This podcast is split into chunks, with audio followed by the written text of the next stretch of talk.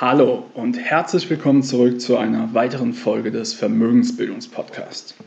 In der heutigen Folge möchte ich mich ein paar Schlagzeilen widmen, denn in den vergangenen Jahren gab es immer und immer wieder Schlagzeilen, die ja, wie die folgenden lauten.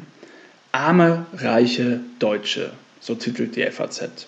Oder die meisten Deutschen besitzen weniger als andere Europäer, laut der Süddeutschen Zeitung. Und Jetzt kommt noch eine echt heftige Schlagzeile der Welt. Deutsche belegen beim Vermögen den letzten Platz in Europa. Habe ich jetzt hinzugefügt, ist aber im Kontext richtig.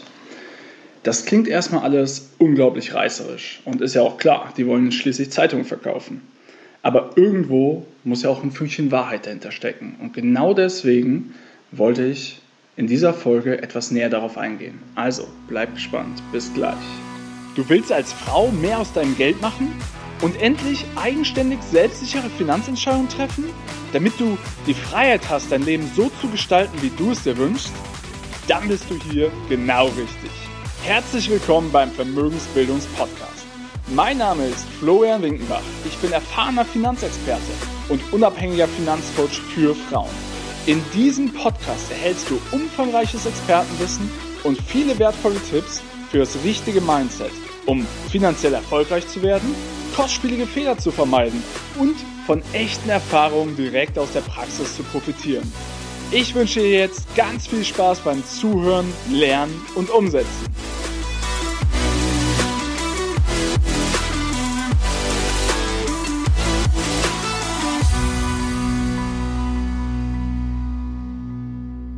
Die eben von mir erwähnten Schlagzeilen beziehen sich auf ja, Studien der Europäischen Zentralbank, die das Vermögen pro Kopf der einzelnen Mitgliedstaaten ja, mit Hilfe von repräsentativen Umfragen analysiert haben. Und mir ist ganz wichtig, also mir liegt es fern, hier eine Neiddebatte irgendwie loszutreten oder die EU in Frage zu stellen. Ich finde, dass generell die EU ein super Konstrukt ist. Aber ich wollte diese Artikel und die Studie der EZB mit dir teilen, um die Ursachen dafür näher zu beleuchten. Also, lass uns mal kurz schauen. Die, also, der Artikel von der Welt ist schon ein paar Jahre alt, aber seitdem gibt es immer wieder EZB-Studien, die etwas Ähnliches darlegen. Aber in dem Artikel, den verlinke ich dir auch in den Show Notes, wird dargestellt, dass laut per 2013 das Durchschnittsvermögen eines Deutschen bei 51.400 Euro lag. Und das eines Belgiers bei 206.000, eines Griechens bei 102.000, ähm, ja, eines Luxemburgers bei knapp 400.000, eines Spaniers bei knapp 183.000 und eines Italieners bei knapp 174.000 und eines Niederländers bei knapp 104.000 Euro lag. Das heißt, das, die, die Unterschiede sind gewaltig und Deutschland liegt sehr weit abgeschlagen, was das angeht.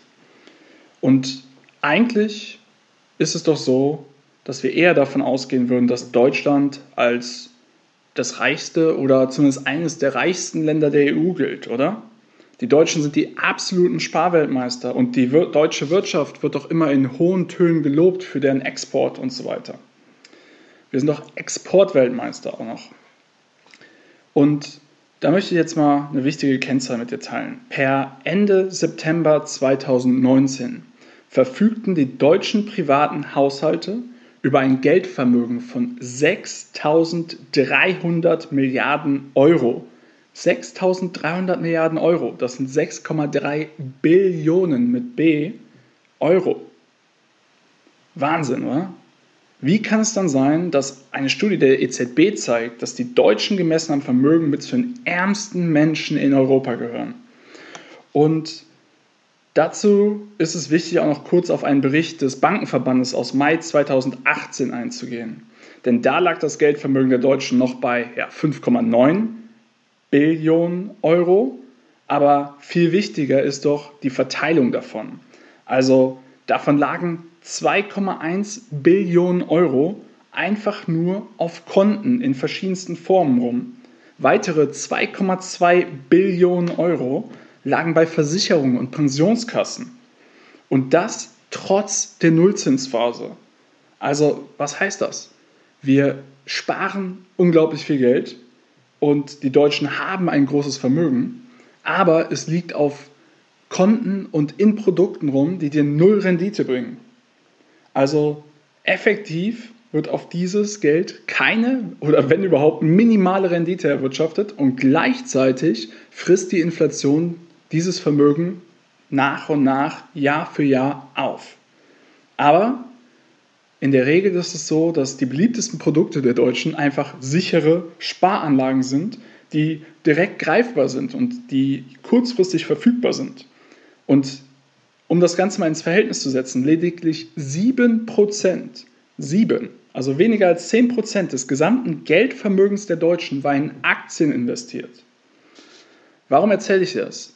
So, wenn wir jetzt auf diesen Artikel von der Welt zurückgehen und auf den Vermögensunterschied im Durchschnitt der Deutschen im Verhältnis zu anderen Europäern, dann fällt eins auf, dass die meisten anderen Europäer vermehrt in Aktien und Immobilien investiert sind. Und das ist wichtig, wenn es wieder um das Thema Inflation geht. Das hatte ich dir bereits in einer der ersten Folgen dieses Podcasts hier erklärt.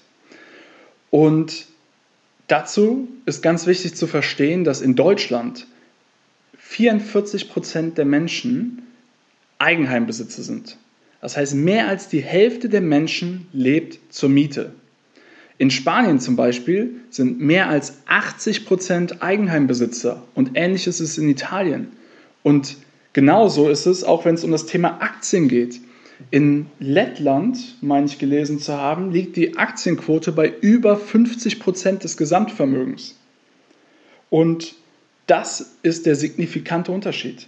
Denn lass uns doch mal überlegen, was es heißt. In Deutschland ist die, ja, die beliebtesten Anlageformen sind doch irgendwie das Sparbuch, eine Rentenversicherung, ein Bausparvertrag oder auch das Tagesgeldkonto. Ich habe mal zum Spaß nachgeschaut und die Anzahl der Riester-Verträge, nur Riester-Rentenverträge, per 2019 lag bei 16,5 Millionen. Die Anzahl der Bausparverträge bei 26 Millionen. Und ja, ich will gar nicht wissen, wie viele privaten Rentenversicherungen da draußen auch noch rumschwirren. Also, lange Rede, kurzer Sinn. Die Welt geht in dem Artikel sogar noch so weit zu sagen, dass die Statistik, also diese Analyse der EZB, schonungslos offenlegt, dass die Bundesbürger an ihrem relativ niedrigen finanziellen Wohlstand selbst schuld sind. Andere Nationen legen ihr Geld cleverer an und werden so relativ reicher. Und genau deswegen wollte ich jetzt mal ganz kurz beleuchten, was die Anlagen sind, die die anderen Europäer tätigen und warum diese im Verhältnis besser abschneiden. Also, was solltest du daraus mitgenommen haben? Ähm, Punkt 1, versteif dich nicht auf die Zahlen und äh, die Analyse. Also, das kann höchstens eine Tendenz sein, das ist irgendwie auf einer Umfrage basiert und so weiter. Deswegen immer schön alles kritisch betrachten. Aber es ist ganz klar, dass daraus hervorgeht, dass das Anlageverhalten der Deutschen und der Fokus auf Sicherheit und Liquidität schädlich ist für die Rendite und den Vermögenszuwachs. Und das ist ja auch offensichtlich, wenn wir das Thema Zinseszins, Aktien etc. Äh, uns überlegen, Immobilien, Inflation, all die Themen und dann die Nullzinsphase wirken ja genau in diese Richtung, dass liquide, sichere Anlageprodukte keinerlei Rendite bringen, wohingegen Sachwerte, Aktien, Immobilien ja, den wirklich noch Rendite bringen. Und dementsprechend ist es wichtig, solche Artikel, egal wie reißerisch sie sind, mal zu reflektieren, zu hinterfragen und zu überlegen, was das für dich bedeutet. Also im ersten Schritt geht es jetzt darum, einfach nur dieses Problem zu verstehen. Das hast du jetzt hoffentlich nach meinen Erklärungen und dementsprechend kannst du diesen Schritt schon mal abhaken. Der zweite Schritt besteht jetzt darin, sich das nötige Wissen anzueignen um deine eigene Geldanlage anzugehen. Also, bleib bei dem Podcast dabei, tritt auch gern mit mir in Kontakt und ja, wenn dir die Folge und der Podcast generell gefällt, dann hinterlass mir auch gerne eine 5-Sterne-Bewertung bei iTunes. Ich wünsche dir viel Erfolg bei deiner Vermögensbildung. Bis dahin, alles Gute, dein Florian Winkenbach.